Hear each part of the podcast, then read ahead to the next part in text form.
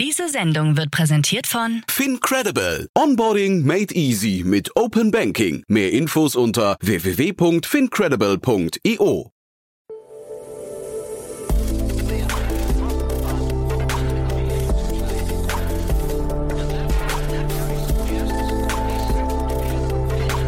Startup Insider Daily. Investments und Exits. Hallo und herzlich willkommen bei Startup Insider Daily. Am Mikrofon ist Michael Daub und ich begrüße euch wie jeden Wochentag zu unserer Rubrik Investments und Exits. Ihr interessiert euch für die spannendsten Übernahmen und Investitionen in der Startup-Szene. Dann seid ihr hier bei Investments und Exits genau richtig. Wir lassen hörenswerte Runden und Übernahmen aus der Startup-Welt von Experten der deutschen VC-Szene für euch einordnen. So dürfen wir heute Björn Lose, Partner von Cavalry Ventures, bei uns mit begrüßen, der über die von Business Angels häufig genutzten Work for Equity Deals sprechen wird. Das ist das Thema der heutigen Sendung. Gleich geht es los mit dem Gespräch zwischen Jan und Björn. Werbung Hi, hier ist Nina, Content Managerin bei Startup Insider. Suchst du deine nächste große berufliche Herausforderung? Dann melde dich bei uns. Wir suchen aktiv nach neuen Teammitgliedern, die Startup Insider zum führenden Informationsmedium der deutschsprachigen Startup-Szene machen wollen. Aktuell suchen wir Sales Manager, Customer Success Manager, Finanzmanager sowie Werkstudenten in den Bereichen Sales, Product und Content. Aber auch wenn keine passende Stelle dabei ist, melde dich trotzdem bei uns. Wir suchen immer nach leidenschaftlichen Menschen, die mit Startup Insider Großes bewegen wollen. Also, um mehr zu erfahren und dich zu bewerben, geh jetzt ganz einfach auf startupinsider.de/slash insider. Startup Insider Daily. Investments und Exits. Sehr schön, ja, dann freue ich mich sehr. Björn Los ist wieder hier von Camel Ventures. Hallo Björn. Ja, grüß dich. Freut mich, dass ich wieder da sein kann. Ich freue mich auf ein tolles Gespräch. Du hast ein cooles Thema mitgebracht, muss man sagen. Bin, bin sehr gespannt drauf. Du, vielleicht bevor wir einsteigen, ich will die Chance nutzen. Ähm, wir haben ja gestern eine neue Podcast-Reihe gestartet.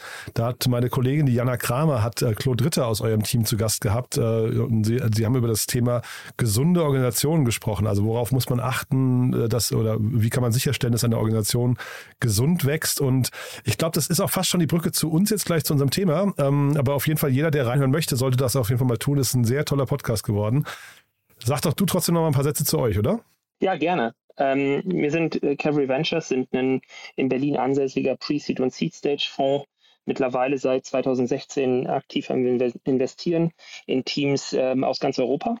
Ähm, hatten da in der Vergangenheit häufig äh, aufgrund unseres sehr starken Netzwerks hierzulande ähm, einen recht großen Überhang ähm, in, im Dach, in der Dachregion ähm, mittlerweile allerdings über ganz Europa aktiv ähm, und haben da auch schon äh, ja, signifikante Anzahl von Deals international eben getätigt. Ähm, ich würde sagen, so 70 Prozent B2B, 20 Prozent B2C, was wir machen. Ähm, ich glaube, das Interessante, was ich bei Cavalry immer ganz gerne hervorhebe, ist, ähm, dass wir eine ganze Reihe von Privatinvestoren hinter uns wissen. Und ähm, das sind zum Teil erfahrene Unternehmer, die ja, eine, eine Reihe von Startups aufgebaut haben, zum Teil C-Level Executives aus ähm, Konzernen, aber eben auch, ich sag mal, ähm, Operator, die also auch tatsächlich unseren Portfolio-Companies im alltäglichen Doing irgendwie unterstützen können. Mhm. Und jetzt seid ihr sehr, sehr früh dran und ich glaube, das ist jetzt eben genau die Brücke zu dem Thema von heute. Du hast ein Thema mitgebracht, das kann man schon sehr kontrovers durchleuchten, glaube ich, ne? Richtig, richtig. Es geht um Work for Equity oder auch äh, häufig Sweat Equity genannt. Ähm, Im Prinzip Beteiligungsstrukturen von Business Engine, die, ich sag mal, vergünstigt oder zum Teil auch äh, einfach bloß durch ihre Arbeitsleistung sich Anteile oder eine Beteiligung in Startups aufbauen. Das können wir heute mal betrachten. Und ich würde vorschlagen, wir holen vielleicht einmal ein bisschen aus, um die, äh, um die Zuhörer abzuholen, was das überhaupt ist und wie man das vielleicht auch umsetzen kann. Ähm, und dann, glaube ich, sind zwei Sichtweisen ganz interessant. Das eine ist natürlich sozusagen der, äh, der Blickwinkel der Gründer selber, weshalb das gemacht wird und was vielleicht auch dafür und dagegen spricht. Und dann ähm, habe ich natürlich auch persönlich irgendwie eine Meinung dazu und kann, ähm, glaube ich, den Zuhörern einmal eine Perspektive geben, wie wir als Fonds drauf schauen und wie, glaube ich, auch relativ viele Investoren drauf gucken. Genau, aber ich glaube vielleicht erstmal so die Norm ist ja, so würde ich zumindest denken, in der, auch in der frühen Phase, ein Unternehmen hat einen Wert ne? und, und dieser Wert wird in der Regel, wenn sich jemand beteiligen möchte, durch Einbringen von Kapital ähm, oder die, die, die Shares werden durch Einbringen von Kapital dann äh, gehandelt und, und wechseln den Besitzer. Und jetzt hier in dem konkreten Fall ist das aber anders. Da wird plötzlich einer Sache äh, möglicherweise Wert äh, zugemessen, die man vielleicht gar nicht richtig greifen kann, oder? Genau, also das Prinzip ist im Prinzip, äh, ist, äh, ist im Endeffekt äh, ein solches, dass ich für die Arbeitsleistung, die ich einbringe als ähm, Investor, sei es, ähm, es kann ganz vielfältig sein, ne? sei es der allgemeine Sparring zum Unternehmensaufbau, das in Kontakt bringen mit relevanten anderen Investoren oder meine Industriekenntnis, mein Netzwerk in, äh, zu potenziellen Kunden. Ähm, das hat einen gewissen Wert und das Argument ist, ähm, der Gegenwert, den kann ich ja als Anteil in einem Unternehmen ähm, erhalten. Und die Art und Weise, wie das dann umgesetzt wird, ist ein bisschen unterschiedlich. Ja, häufig sind das ähm, Strukturen, ähm, die man zum Teil schon in, in der Gründungsphase sieht. Ne? Da ist es zum Teil am einfachsten zu machen, dass sich die Gründerteams mit den, mit den entsprechenden Business Agent direkt an einen Tisch setzen und sagen, ähm, wir haben alle Gründungsanteile und so ist die Verteilung und du kriegst vielleicht für für, dein, äh, für deine Arbeit, die du einbringst, x Prozent. Und zum Teil wird es in der frühen Phase eben, wie du gerade beschrieben hattest, durch äh, die Einbringung von Kapital gemacht. Ähm, dann allerdings, und das ist eben häufig dieser, dieser Kniff bei Work for Equity, ähm, zu ich sag mal, günstigeren Konditionen als das, das reguläre Investoren, die eben in Anführungsstrichen nur Kapital einbringen, ähm, kriegen würden. Also kriegst du sozusagen einen Discount auf, ähm, auf, den, auf den angesetzten Anteilspreis. Ist das meistens mit einem Discount verbunden? Das war mir gar nicht klar. Das heißt, das ist ja schon mal eine, eine, eine, ein Punkt, den man durchaus hinterfragen könnte, kritisch, ne? Ja, genau. Und da sind wir eigentlich genau bei der Sache. Ne? Ähm, da muss man sich eben schon überlegen, was ist der Gegenwert, den ich erhalte. Und ähm, ich bin ehrlicherweise oder jetzt lass uns vielleicht bei dem Thema nochmal bleiben, ne? wie wird das umgesetzt? Ähm, ich habe dann eben die Möglichkeit, gegebenenfalls in einem Convertible Loan oder der, also in einem Wandeldarlehen, das ist ja sehr, sehr häufig das in Deutschland gewählte äh, Medium des, des Business Angel Investments, habe ich ja die Möglichkeit, einen Discount auf die nächste Finanzierungsrunde anzusetzen. Das ist häufig so äh, 20 Prozent, ist der Industriestandard eigentlich, ähm, und einen sogenannten Cap anzusetzen. Und der, der Cap ähm, ist im Endeffekt die maximale Bewertung, zu der meine Shares hinterher wandeln oder der Unternehmenswert, zu der meine, meine Shares in Equity bei der nächsten Finanzierungsrunde wandeln. Ähm, ich sage jetzt einfach mal eine Zahl. Sagen wir, die nächste Finanzierungsrunde findet bei 5 Millionen Euro Wert statt. Ähm, ich habe mich allerdings im Vorfeld bei, im Wandeldarlehen auf 4 Millionen Euro Cap ge, ähm, äh, geeinigt. Ja, dann habe ich eben hier diese 1 Million Euro äh, Bewertungsunterschied, die eben mein so gesehen Discount irgendwie ist. So, und ich äh, sage dem Gründerteam jetzt, ähm, ich, ich rechtfertige diesen Discount durch eben eine Arbeitsleistung, die ich einbringe. Und viele Angels machen das ähm, auch häufig zu Recht durch, äh, durch eine sehr relevante Kompetenz, die sie einbringen können. Das kann unterschiedlichster Natur sein. Es sind zum Teil ähm, ähm, Industriegrößen, äh, die selber auch mit ihrem Namen natürlich so ein gewisses Standing im Markt haben und damit äh, eine Signalwirkung mitbringen. So diese Leuchtturmeffekte, ne? Ja. Genau, diesen mhm. ganz klassischen Leuchtturmeffekt. Ähm, das, kann, das können allerdings auch ähm, Leute sein, die, ich sag mal, im Marketing oder Sales sehr erfahren sind und dort äh, Strukturen aufbauen. Oder eben auch ganz klassisch ähm, einfach eine, ein ganz breites Netzwerk von potenziellen Kunden äh, mitbringen. Und da wird es dann eben spannend und da sieht man schon so ein bisschen die, ähm, die, die Schwierigkeit. Ähm, ich kann häufig, das kennt man aus Sales ja sehr gut, dem einzelnen Kontakt, dem einzelnen Lead einen Wert beimessen, ähm, der Kundenbeziehung einen Wert beimessen. Aber zu beziffern, was der Einfluss von ähm, dem, dem, der Signalwirkung ist, dem Leuchtturm, den ich vielleicht an Bord bringe, das ist eben schwieriger. Und da sind wir bei der eigentlichen Problemstellung für die Gründer, nämlich wie stelle ich eigentlich sicher, dass wenn jetzt ein Business Angel sagt, ich, ähm, ich bringe hier meine Arbeitsleistung ein, wie stelle ich eigentlich sicher, dass ich auch einen entsprechenden Mehrwert für die Firma erfahre, ohne dass ich jetzt einfach nur ähm, ja, Anteile zu günstigeren Konditionen, als ich das typischerweise tun würde, ähm, am Markt platziere, ähm, aber dafür vielleicht auch gar nicht den Gegenwert erhalte, den ich eigentlich sicherstellen möchte. Hm. Aber es sind schon sehr unterschiedliche Themen, ne? Weil also man muss, glaube ich, sagen, oder man muss, glaube ich, trennen zwischen ich leiste wirklich etwas für mein Geld oder ich bin nur ein Leuchtturm, ich halte nur mein, mein, mein Gesicht in die Kamera zum Beispiel. Ne? Dieses Thema, das haben wir ja bei Testimonials oft oder gab es jetzt zum Beispiel auch bei Board Ape, äh, bei diesem Board Ape Club äh, oder CryptoPunks und so weiter, wo dann einfach Prominente, die haben dann sogar, wenn ich es richtig weiß, diese, diese NFTs geschenkt bekommen nur um hinterher drüber zu sprechen. Und das ist natürlich ein ganz anderer Effekt. Also der, der hat sicherlich auch einen wertsteigernden Effekt, aber es ist eine ganz andere Geschichte, als wenn ich, äh, du hast vorhin Sweat Equity, das halt, ne, Schweiß bedeutet ja irgendwie, ich habe irgendwas getan für mein Geld und nicht nur mein Gesicht in die Kamera gehalten. Genau, genau. Und da bin ich eigentlich ähm, bei, dem, bei dem Punkt, über den wir gleich vielleicht ein bisschen noch differenzierter ähm, äh, drüber reden können, nämlich ähm, äh, diese, diese Problematik, wie bemesse ich das? Und ähm, da kommt es dann eben auf die Gründerteams an, zu sagen, naja gut, wenn ich jetzt jemanden habe, der mir vielleicht ein Lied bringen kann, ne, dann kann ich das sehr genau beziffern, dann kann ich vielleicht auch einen Vertragswerk konstruieren, wo ich eben entsprechende ähm, äh, entsprechenden Anreiz drin verankere. Und bei dem Leuchtturm ähm, ist es vielleicht dann etwas anderes. Da bin ich vielleicht allgemein äh, froh, ihn an Bord zu haben und auf, in meinem Gesellschafterkreis zu, zu wissen. Ja, also du hast schon recht, es sind unterschiedliche Themen, aber ich glaube, das Argument auf, auf Business Angel Seite ist häufig ein ähnliches, nämlich meine Arbeitsleistung ist etwas wert. Ne, oder meine, mein ähm, Zutun zur Company ist etwas wert.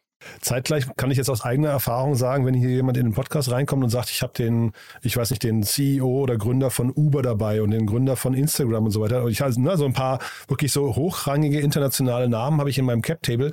Dann können wir ja von hier aus gar nicht hinterfragen, zu welchem Wert sind die eingestiegen, was haben die bezahlt an tatsächlich an Konstellation, äh, an, an Konditionen, sondern wir, wir sehen uns nur die Gesamtkonstellation an und sagen, wow, ist ja ein starker Cap-Table. Da müssen ja sehr viele Leute an den Gründer oder an, an die Story glauben. Hundertprozentig. Und das ist auch genau das Signal, was ähm, bei uns Investoren ankommt. Ne? Also wir äh, sind ja dann schon hellhörig, wenn wir auf den äh, PowerPoint-Slides ähm, sehen, ähm, äh, welche Investoren dahinter stehen oder welcher Gesellschafterkreis dahinter steht. Ähm, es wird dann interessant, wenn wir uns eben die Gesellschafterstruktur anschauen. Ne? Und, und das kommt dann im, im Schritt danach, wenn wir eben im Handelsregister in Deutschland oder eben auch ähm, international in vergleichbaren ähm, äh, Strukturen äh, eben gucken, wie sind da eigentlich die, die Anreize verteilt. Und da wird es ein bisschen problematisch, ehrlicherweise, auf Gründerseite. Wir hatten schon Fälle bei uns auch im Dealflow, die waren vielleicht von äh, der unternehmerischen Idee und vom Team her sehr interessant. Wir haben allerdings dann schon in diesen, in diesen Anreizstrukturen ähm, Dinge festgestellt, die, sag ich mal, nicht so kompatibel sind zu dem, was wir eigentlich sicherstellen wollen, nämlich dass das operative Team, was ähm, 24 Stunden, sieben Tage die Woche ähm, für, die, für die Company schwitzt, ja, ähm, entsprechend, entsprechend incentiviert ist. Und ich würde mal sagen, aus meiner Sicht, ne, wenn man jetzt solche Deals eingeht, und ähm, ich will das gar nicht, gar nicht schlecht reden, das ähm, ist sehr häufig sehr sinnvoll, ähm, sind, das, sind das durchaus gute Strukturen können das gut, durchaus gute Strukturen sein. Man muss bloß schauen, dass man den Bogen nicht überspannt. Und das ist ein bisschen Fingerspitzengefühl, aber ich würde sagen, wenn jetzt ein, ähm, ein Business Angel dort im hohen einstelligen Prozentbereich, wenn nicht sogar im zweistelligen Pro Prozentbereich irgendwie versucht, äh, eine Beteiligung an der Firma zu erhalten, ähm, ohne dass er ähm, relevant viel Kapital zur Verfügung stellt, also jetzt mal nicht nur, ich sag mal, vier Wochen äh, Kosten deckt, sondern vielleicht eher ein halbes Jahr äh, Kosten für die Firma deckt, äh, dann würde ich da skeptisch drauf gucken. Also wir sehen da häufig diese, ich sag mal, ähm, ja, Work for Equity Modelle oder ähm, äh, Leute bringen ehemalige Arbeitskollegen an Bord oder, äh, oder Leute, die in der Industrie irgendwie einen Kicker haben, äh, sehen wir im, im unteren einstelligen Prozentbereich äh, beteiligt und das sind Größenordnungen, wo man sicherlich eine ganze Reihe von Multiplikatoren an Bord äh, nehmen kann als Gründerteam, ohne dass man sich die, ich sag mal, zukünftige Finanzierbarkeit der Firma kaputt macht, in Anführungsstrichen, oder dafür sorgt, dass erst ein Investor, der neu an Bord kommt, erstmal eine Struktur finden muss, ähm, in der er investieren kann. Und idealerweise sind das eben dann auch Strukturen, die äh, rechtlich sauber sind und, und äh, wo entsprechende Leute von den Stimmrechten gegebenenfalls gepoolt sind oder gegebenenfalls gar keine Stimmrechte haben, wenn sie ähm, durch ähm, äh, Optionspakete oder dergleichen beteiligt sind. Ich glaube, man sagt ja immer aus Investorensicht, äh, um jetzt nochmal so ein Buzzword reinzubringen, man, man möchte Skin in the Game sehen. Ne? Das heißt, man möchte eigentlich immer auch sicherstellen, dass die Leute nicht nur irgendwie for free, das ist ja, glaube ich, dieses Broke Angel Modell auch, ne? dass, dass sie quasi for free sich da irgendwie reinschnacken in so ein Cap Table, sondern dass sie in irgendeiner Form auch äh, zumindest sich monetär beteiligt haben, oder? Ja, genau. Und das ist natürlich irgendwo ein bisschen ähm, eine Gratwanderung, weil für äh, den einen oder die andere können 10.000 Euro eine ganze Menge sein ähm, und für andere machen 10.000 Euro überhaupt keinen Unterschied. Und äh, daher Skin in the Game macht es ist schon relevant, dass man dort in irgendeiner Art und Weise das ins Verhältnis setzt zu dem ähm, Vermögen, was eben entsprechende Personen haben. Ähm, weiß man auch nicht immer, ne? Ja. Weiß man eben nicht immer, aber hilft eben schon, wenn es irgendwie äh, dem oder derjenige ähm, irgendwie ein bisschen wehtut, wenn das Geld weg ist. Und die Wahrscheinlichkeit, dass das Telefon eben abgehoben wird, ist dann vielleicht doch ein bisschen höher, wenn da relevanter Betrag ähm, investiert wurde, als wenn es jetzt, ähm, wie du vorhin gesagt hattest, ne, wenn man sich dann so reinschnackt in den Deal.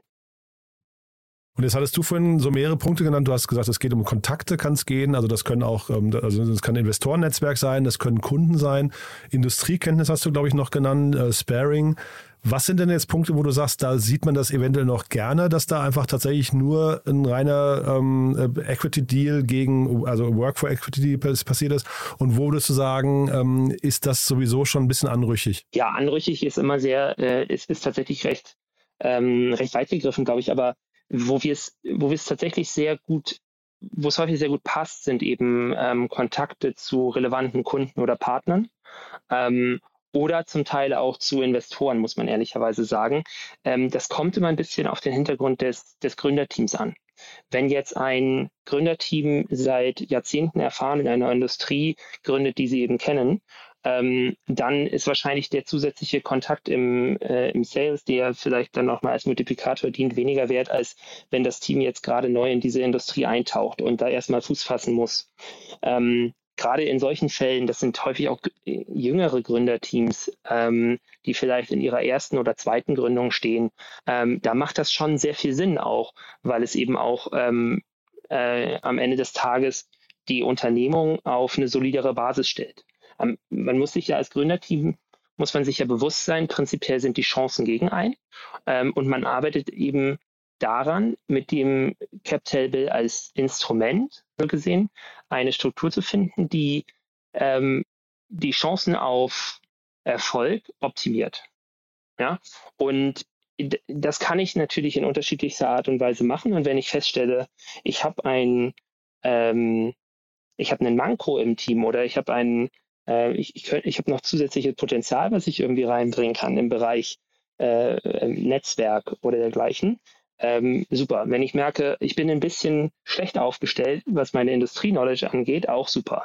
Ähm, das heißt, es ist sehr situationsabhängig. Wenn ich vielleicht jemand bin, der einfach ein bisschen allgemeinen ähm, Support brauche oder vielleicht auch äh, einfach eine, eine Validierung brauche von meiner Kompetenz, weil weiß nicht, aus der Vergangenheit wird das noch nicht so ersichtlich, dann hilft natürlich auch, wenn ähm, der ehemalige Vorgesetzte, der Gründer, der des, des äh, vorherigen Arbeitgebers oder oder oder an Bord ist. Das sind alles sinnvolle Signale, die gesetzt werden können.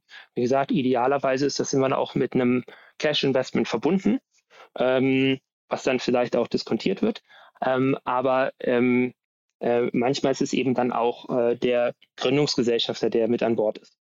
Lass mich nochmal die Gegenposition einnehmen, weil das ist ja wirklich super spannend. Wenn jetzt hier zu mir in den Podcast ein, Gründer kommen würde oder eine Gründerin und die würde sagen, pass mal auf, ich habe äh, meine Programmierung habe ich mit einer Agentur gemacht. Die Agentur ähm, hat, mit der habe ich ein Media oder, oder ein Programmier oder Service for Equity Deal gemacht. Danach habe ich mir einen Designer gesucht und einen UX-Designer und einen SEO-Experten, mit denen habe ich auch immer jeweils Work for Equity äh, Deals gemacht, ja. Und dadurch habe ich mein Produkt auf den Weg gebracht, habe dann irgendwie eine vielleicht eine, ich weiß nicht, HR-Agentur gehabt, mit der habe ich das auch noch gemacht und habe dann irgendwann mit äh, Pro7 einen Media for Equity Deal abgeschlossen. Und jetzt habe ich ein Unternehmen, das irgendwie zumindest Umsätze macht und mir gehört trotzdem noch die Hälfte, ohne dass ich einen Euro aufgenommen habe. Das ist auch schon eine coole Story eigentlich, oder? Auf jeden Fall. Ich meine, das ist unternehmerisch, ist das überhaupt nicht verwerflich, sowas zu tun. Die Frage ist bloß, für was mache ich das? Bin ich in der Lage, mit diesem, mit diesem, äh, mit dieser Struktur ähm, sagen wir mal, eben ein schnell skalierbares Technologieunternehmen ähm, aufzubauen, was Venture Capital ähm, ähm, für, für Venture Capitalists attraktiv ist. Und da stellt sich manchmal die Frage, also etwas, was äh, das sind ja, das, das können ja dieselben Dinge sein, müssen aber nicht notwendigerweise. Ich kann ja unternehmerisch super arbeiten, aber einfach an einem Case arbeiten, der vielleicht für Venture Capitalists oder für Business Angels gar nicht so interessant ist. Äh, von, aus verschiedenen Gründen, aufgrund der Return-Erwartungen, aufgrund von, weiß ich nicht, der, des, Business, des Geschäftsmodells per se. Ähm, das heißt also, ich kann in dieser von dir ja sehr schön be äh, beschriebenen sehr leanen Struktur durchaus unternehmerisch wunderbar arbeiten. Die Frage ist bloß, was ist für den Investor relevant? Und natürlich ist am Ende des Tages relevant, dass das Unternehmen gut aufgestellt ist. In der frühen Phase ist das Unternehmen gleichzusetzen mit dem Team, was operativ täglich daran arbeitet. Und das ist eben das Asset, das eigentliche Asset der Company, das Team. Und wenn ich jetzt eben ähm, die One-Man- oder One-Woman-Show bin und äh, mir alles im Prinzip einkaufe durch ausgegebenes Equity, dann stellt sich ja für mich als Investor schon die Frage, ähm, kann ich, also wie viel Wert hat diese eine Person, ja, oder hat dieses Team? Ja, du hattest vorhin auch den Begriff Anreizstrukturen genannt. Vielleicht kannst du den nochmal vertiefen, weil das ist natürlich schon spannend, so, so hinten raus. Ne? Du, also da, da, muss man, glaube ich, schon sehr stark differenzieren zwischen einmalig irgendwas eingebracht und dann das Team, das eben permanent dran arbeitet. Ne? Genau. Also ich bin ein großer äh, Freund davon, ähm, vergangenes Engagement ähm, monetär zu vergüten. Heißt also, man kann das ja häufig beziffern, was in der Vergangenheit in eine, äh, in eine Firma geflossen ist und kann jemanden dafür einen Betrag X ähm, überweisen. Für zukünftiges Engagement, ähm, für zukünftige Wertschöpfung ist das häufig ein bisschen schwieriger zu, zu machen. Und da sind dann eben ähm, solche Strukturen durchaus sinnvoll. Und da geht es eben darum, zu, sicherzustellen aus Gründersicht, ähm, wie kann ich das im Prinzip so strukturieren, dass ich am Ende des Tages jetzt nicht in Anführungsstrichen Opfer äh, von so einem Quacksalber werde, der mir ähm, erzählt, ähm, wie viele Industriekontakte hat, aber hinterher konvertiert kein einziger, weil ähm, äh, der Kontakt dann doch nicht so eng war. Oder ob es jetzt wirklich ein Sales-Experte ist, der ein breites Netzwerk hat und wo ich ähm, einen relevanten Wert für die Company hebe. Und da gibt es ja durchaus ähm, Modelle, die, auf die ich zurückkommen kann. Da kann ich ja im Zweifel auch sagen, ähm, ich gehe mal weg von der äh, Wandeldarlehensstruktur, die wir vorhin angesprochen hatten, oder von der Equity-Struktur, die wir angesprochen hatten, hin zu einem äh, Optionsagreement. Viele Startups haben ja eben einen äh, Employee Stock Option Pool oder auch äh, virtueller, virtuelles Äquivalent, was durchaus auch herangezogen werden kann, um solche Kontakte zu in incentivieren, die Company voranzutreiben. Vorteil, die entsprechenden Personen haben nicht notwendigerweise Stimmrechte, ähm, reden wir also nicht in die operative Führung des Unternehmens herein, haben allerdings sehr wohl einen finanziellen Anreiz, ähm, der eben auch schön variabel ist, je erfolgreicher die, die Company wird. Und da kann ich ja im Endeffekt jedem, jeden einzelnen Option einen Wert zumessen und sagen, du kriegst äh, x Optionen für den vermittelten Lead oder für die Konvertierung, die vielleicht auch. Ne? Weil man es halt beziffern kann. Ich glaube, man darf halt wirklich nicht vergessen, Equity ist ja so das, das teuerste Gut, was man eigentlich hat. Ne? Man kann ja Equity eigentlich als Gründer immer nur einmal abgeben und dann ist es halt weg. Ne? Und deswegen muss man sich, glaube ich, wahrscheinlich schon sehr stark fragen, ist mir jetzt zum Beispiel ein Industriekontakt oder irgendein Insight oder ein, ein Sparring mit einem von mir aus Zero-Experten oder so, ist mir das jetzt tatsächlich ein Teil meines Unternehmens wert oder kann ich das vielleicht auch eben stattdessen mit einem, mit einer Provision zum Beispiel erledigen? Ne? Genau, das muss man sich schon überlegen. Und ich glaube, es ist wichtig, da nicht nur in den Status quo zu gucken, worüber reden wir jetzt, sondern was kann es eben auch in ein, zwei Jahren wert sein. Natürlich darf man jetzt nicht ins andere Extrem kippen und sagen, ähm, wir reden hier über den äh, Stand, also Breakout Success und ähm, dann den Kopf in den Wolken tragen, aber es geht schon darum, dann eine, eine realistische Einschätzung zu, zu finden. Und wir, man kann das so ein bisschen zurück zurückrechnen. Wir sagen selber immer, ähm, wir sind ja in Pre-Seed und Seed aktiv, wir sagen selber immer, die, dass wir müssen sicherstellen, dass das operativ tätige Management ähm, relevant über 50 Prozent der Anteile hat nach der erfolgten Series A. Ja? Und da gibt es natürlich Unterschiede, je nachdem, wie kapitalintensiv so ein Modell ist. Ein Gorillas ist sicherlich da anders als ein relativ ähm, äh, ja, kapitaleffizient laufende Subscription Company im B2B-Bereich. Das ist ganz klar und da sieht aber wahrscheinlich dann eine Verwässerung ein bisschen anders aus. Ähm, aber ich glaube, diese, diese Daumenregel ist dennoch ganz gut, um einfach eine, eine Awareness für Verwässerung zu haben. Äh, die ersten Finanzierungsrunden sollten jeweils nicht mehr als, 10, als 20, 25 Prozent des Cap-Tables äh, oder der Gesellschafterstruktur einnehmen. Mhm. Und vielleicht dann trotzdem nochmal ganz kurz Media for Equity. Ist das ein Thema, dem ihr auch kritisch gegenübersteht oder du? Ähm, weil das ist ja im Prinzip auch in die Zukunft geguckt, ein bisschen Glaskugel. Man weiß einfach nicht, bringt mir jetzt bei Pro7 oder Sat1 oder wir hatten jetzt gerade hier äh, Kim Kardashian wurde äh, gerade verklagt, weil sie irgendwie so ein Krypto, ähm, weiß nicht, äh, Scam da mitgemacht hat. Da kam auch raus, dass, die für einen Posting 250.000 Dollar nimmt. Das finde also auf Instagram. Das finde ich irgendwie äh, absurd. Aber da weiß ich ja vorher auch nicht, bringt mir das was als Unternehmen, wenn ich sowas eingehe. Ja, das ist, ähm, das ist schon richtig. Das ist zum Teil ein bisschen schwer vorherzusehen. Aber ich glaube, es gibt durchaus Unternehmen, wo das sehr, sehr adäquat passen kann. Und ähm, also ich, wir haben auch schon sehr erfolgreiche Fälle in der Vergangenheit damit gesehen. Ähm, gerade solche Fälle, wo einfach ähm, Fernsehen als ja immer noch irgendwie Leitmedium ähm, einfach einen, einen, massiven Einfluss hat. Ne? Auch, ich glaube, es ist bisher ungetoppt ähm, in Hinsicht auf äh, die Markenbekanntheit, die man dadurch auch erreichen kann. Und wenn ich eben in einem Geschäftsmodell unterwegs bin, wo Markenbekanntheit ein differenzierender Faktor sein kann und wo es mich gegenüber den, äh, den äh, Wettbewerbern heraushebt, dann ähm, kann das durchaus sehr relevant sein. Und also wir sind da sehr offen dafür.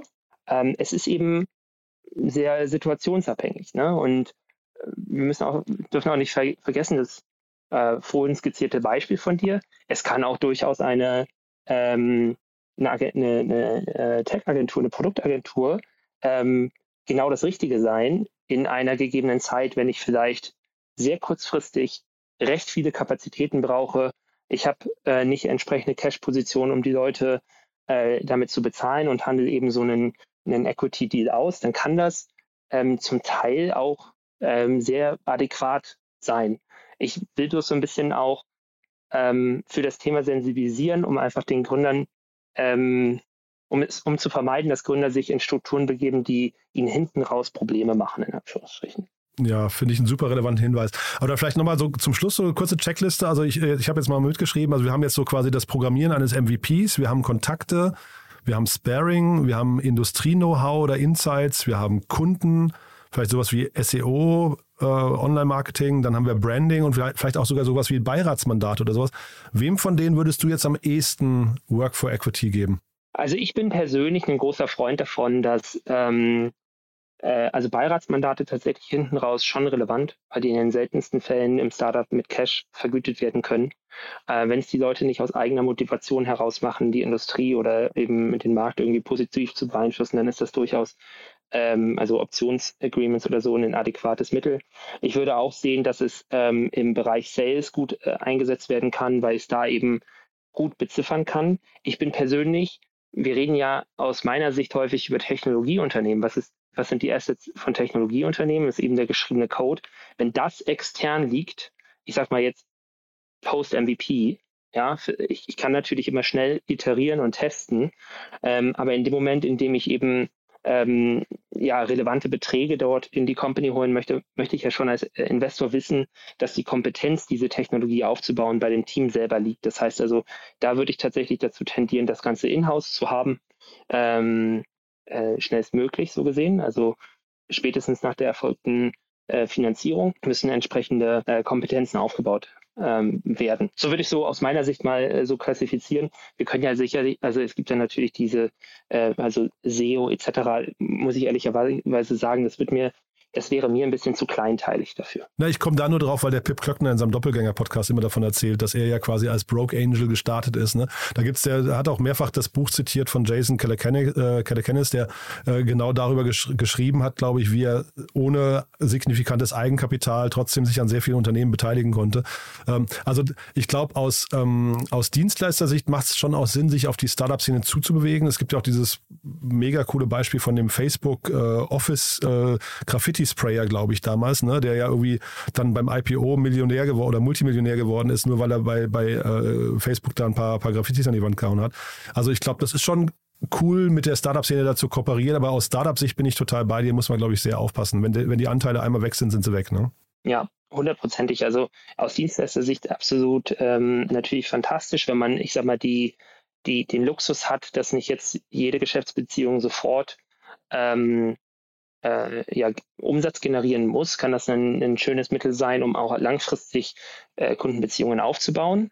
Ähm, das endet ja auch ähm, häufig zu einem gewissen oder definierten Zeitpunkt und im Zweifel, wenn die nächste Finanzierungsrunde da ist, werden dann gewisse weitere Leistungen regulär eingekauft ähm, und nicht durch Equity vergütet. Ja? Also ich glaube, es ist, es ist wichtig, das Ganze zu sehen als Möglichkeit, ohne verfügbares äh, Finanzierungsvolumen im, äh, im Aufbau des Unternehmens voranzukommen, ähm, aber eben mit dem Gedanken im Hinterkopf, dies eben, ich sag mal, vorsichtig zu tun und mit einem Blick auf die Zukunft, so was, was erwarten denn eigentlich meine Investoren, die ähm, so wie wir eben dann größere Volumina auch zur Verfügung stellen könnten. Hm. Und vielleicht nochmal kurz für die Hörerinnen und Hörer, warum reden wir überhaupt drüber? Wir hatten beide auf Trending Topics ähm, auf dem, auf dem äh, Blog einen Artikel darüber gelesen, dass es da gerade so einen kleinen Disput gab unter mehreren äh, Business Angels. Eine spannende Thematik, finde ich. Die ist wahrscheinlich jetzt auch nicht äh, vollumfänglich zwischen uns beiden hier abgehandelt, aber ähm, ich glaube, was man sagen kann, wer jetzt nicht äh, Work for Equity, sondern Cash for Equity machen möchte, der kann zu euch kommen, ne? Ja, auf jeden Fall. Und ich muss auch ehrlicherweise sagen, unser Modell ist ja auch, ähm, dass wir auch im operativen Geschäft durchaus äh, Sparring gehen. Also ich hatte vorhin auch einleitend die Privatinvestoren von uns ähm, angesprochen, die dies durchaus tun können. Wir haben aber eben auch ein breites Team ähm, im äh, Bereich Plattform um Simon und Clara, im Bereich Communications und Dilena, HR Adriana, Eva in, im, im Legal-Bereich, wo wir einfach diese, diese Kompetenzen die wir über das Portfolio hinweg im Prinzip aufbauen, auch an das einzelne Team weitergeben können. Nee, also sehr, sehr spannend. Ich bin sehr gespannt, wie dieses Thema weitergeht. Ich glaube, das ist, äh, wie gesagt, der Drops noch nicht komplett gelutscht, aber ich glaube, das ist auf jeden Fall spannend, dass man das mal durchleuchtet. Und wahrscheinlich gibt es auch ein paar Hörerinnen und Hörer, die sich melden und sagen, hey, wir haben hier äh, Erfahrungen gemacht, gute wie schlechte. Also ich glaube, da, da wird es wahrscheinlich in beiden Lagern was geben. Ja, bin sehr gespannt.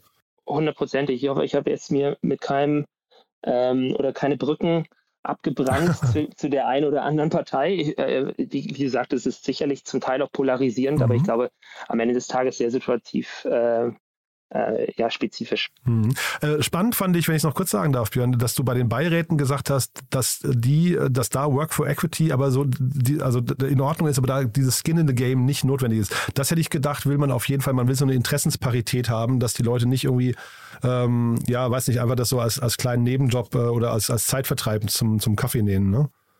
Ja, das ist, äh, da bin ich bei dir. Das ist, glaube ich, ein Thema, gerade Beiratsstrukturen, über die man separat nochmal ähm, ganze Stunden füllen kann. Das ist jetzt im Prinzip bei mir so äh, sicherlich sehr generalisiert der Abriss mhm. und im Zweifel auch äh, lediglich auf die Phase, in der wir aktiv sind, zu, äh, mhm. zu reduzieren. Mhm. Aber da haben wir unser Thema für das nächste Mal schon gefunden. Sehr cool. Genau, wunderbar. Toll, du, das hat mir großen Spaß gemacht, Björn. Lieben Dank, dass du da warst und dann freue ich mich wirklich aufs nächste Mal, ja? Ja, vielen Dank. Werbung Hi, hier ist Moritz, Marketing und Growth Manager bei Startup Insider. Wenn du über die verschiedensten Themen immer auf dem neuesten Stand sein möchtest, dann empfehle ich dir auf jeden Fall unsere Newsletter auszuprobieren. Von unserem täglichen Morning Briefing Startup Insider Daily zu unseren themenspezifischen Newslettern wie Krypto und Web3, Investments und Exits oder KI Kompakt bist du mit unseren Newslettern immer top informiert. Falls du interessiert bist, kannst du dich jetzt ganz einfach kostenlos anmelden und zwar unter startupinsider.de/slash insider. Startup Insider Daily, Investments und Exits. Der tägliche Dialog mit Experten aus der VC-Szene. Das war die Meinung von Björn Lose, Partner von Cavalry Ventures zu den Work for Equity Deals im Gespräch mit Jan Thomas. Das war's fürs Erste mit Investments und Exits. Vielleicht schaltet ihr noch später in unserer Mittagsausgabe ein, wo wir Max Scherer, COO von Monta, anlässlich einer Finanzierungsrunde in Höhe von 30 Millionen Euro zu uns eingeladen haben. Wenn nicht, hören wir uns hoffentlich morgen in der nächsten Ausgabe wieder. Am Mikrofon war Michael Daub ich verabschiede mich. Bis dahin.